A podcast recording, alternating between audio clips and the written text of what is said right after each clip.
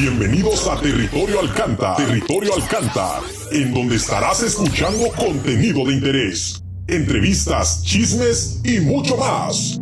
Así que ponte cómodo y abróchate el cinturón, porque estamos a punto de iniciar. Esto es el podcast de Ruso Alcanta. Ruso Alcanta.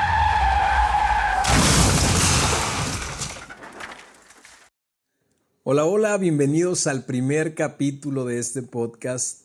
Como ya vieron en el título de este capítulo, ¿quién es Ruso Alcántar? Sé que algunos de ustedes estarán preguntando quién es este hombre misterioso, de dónde salió, qué hace. Bueno, me presento, mi nombre es Juan Pedro Alcántar, tengo 29 años, estoy felizmente casado y digo felizmente casado porque es una realidad. Tengo un año de casado Sé que algunas personas que me estén escuchando y tengan más tiempo que yo dirán, espérate que tengas dos, tres, cuatro años a ver si dices lo mismo. Pues me voy a esperar, pero por lo pronto estoy muy contento. Amo a mi esposa, la admiro como no tienen una idea. Es una mujer increíble, una mujer muy inteligente, una mujer que me ha motivado y me ha enseñado y me ha ayudado a salir adelante, a ver las cosas de manera diferente. Me ha enseñado a que en la vida siempre se puede dar un paso más me ha motivado a estudiar, me ha motivado a ser mejor persona, me ha motivado a no conformarme, a siempre dar un extra. Y no es una mujer ambiciosa, hablando económicamente, simplemente es una mujer que le gusta vivir bien, que le gusta estar bien, que le gusta no batallar y eso está cool, porque aprendes, aprendes de ella, entonces por eso la amo y por muchísimas cosas más. Tenemos un bebé de siete meses, preciosísimo, no porque sea mi hijo, yo sé que todos nuestros papás o todos los papás vemos a nuestros hijos hermosos, pero la realidad es que Santiago, mi bebé, es un bebé muy inteligente.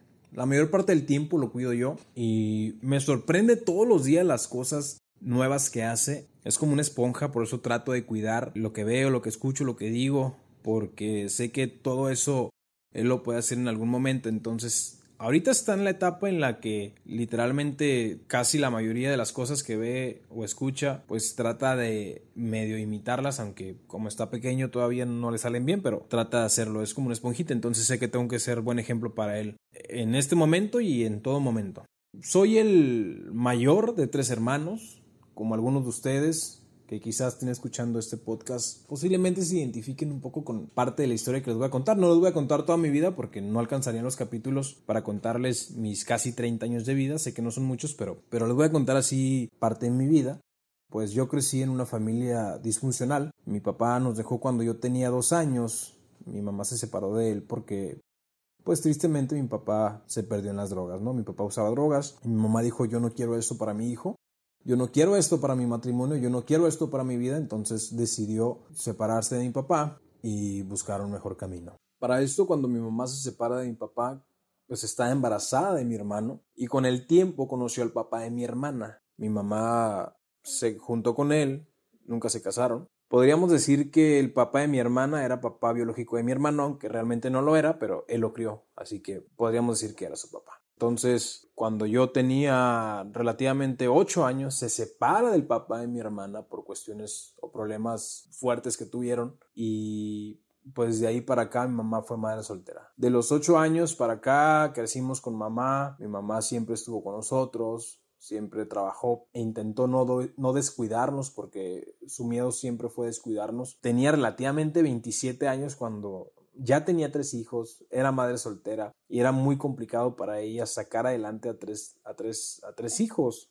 Si yo que tengo a mi bebé y que tengo a mi esposa digo, wow, qué complicado es criar un bebé, crear un hijo, darle pues todas las comodidades que estén a su alcance porque no es bueno como darle todo, ¿no? No me imagino el dolor ni, ni la preocupación de saber que tienes que criar a tres, cuatro o más hijos y no tener un apoyo de tu esposa o de tu esposo, un sustento, ¿no? Mi mamá creció con nosotros, nos fue, nos fue moldeando a, como ella creía correcto y conforme yo iba creciendo sabía que había necesidad en mi casa, sabía que, que mi mamá necesitaba un ingreso económico para poder eh, solventar los gastos de la casa, entonces decidí meterme a trabajar, aunque mi madre no quería que trabajara, jamás me obligó y esto es una realidad, nunca, nunca, nunca, nunca me obligó a trabajar, ella al contrario siempre me decía, estudia, prepárate, no te estoy pidiendo que, que trabajes, pero yo miraba la necesidad y yo quería hacerlo porque me gustaba, entonces trataba de, de apoyarla económicamente con lo poco o mucho que le diera porque sabía que eso le iba a servir. Mm, fui trabajando, trabajé en un centro comercial y de ahí encontré otro trabajo y fui creciendo y fui encontrando buenos trabajos y apoyando a mi mamá de alguna u otra manera, ¿no?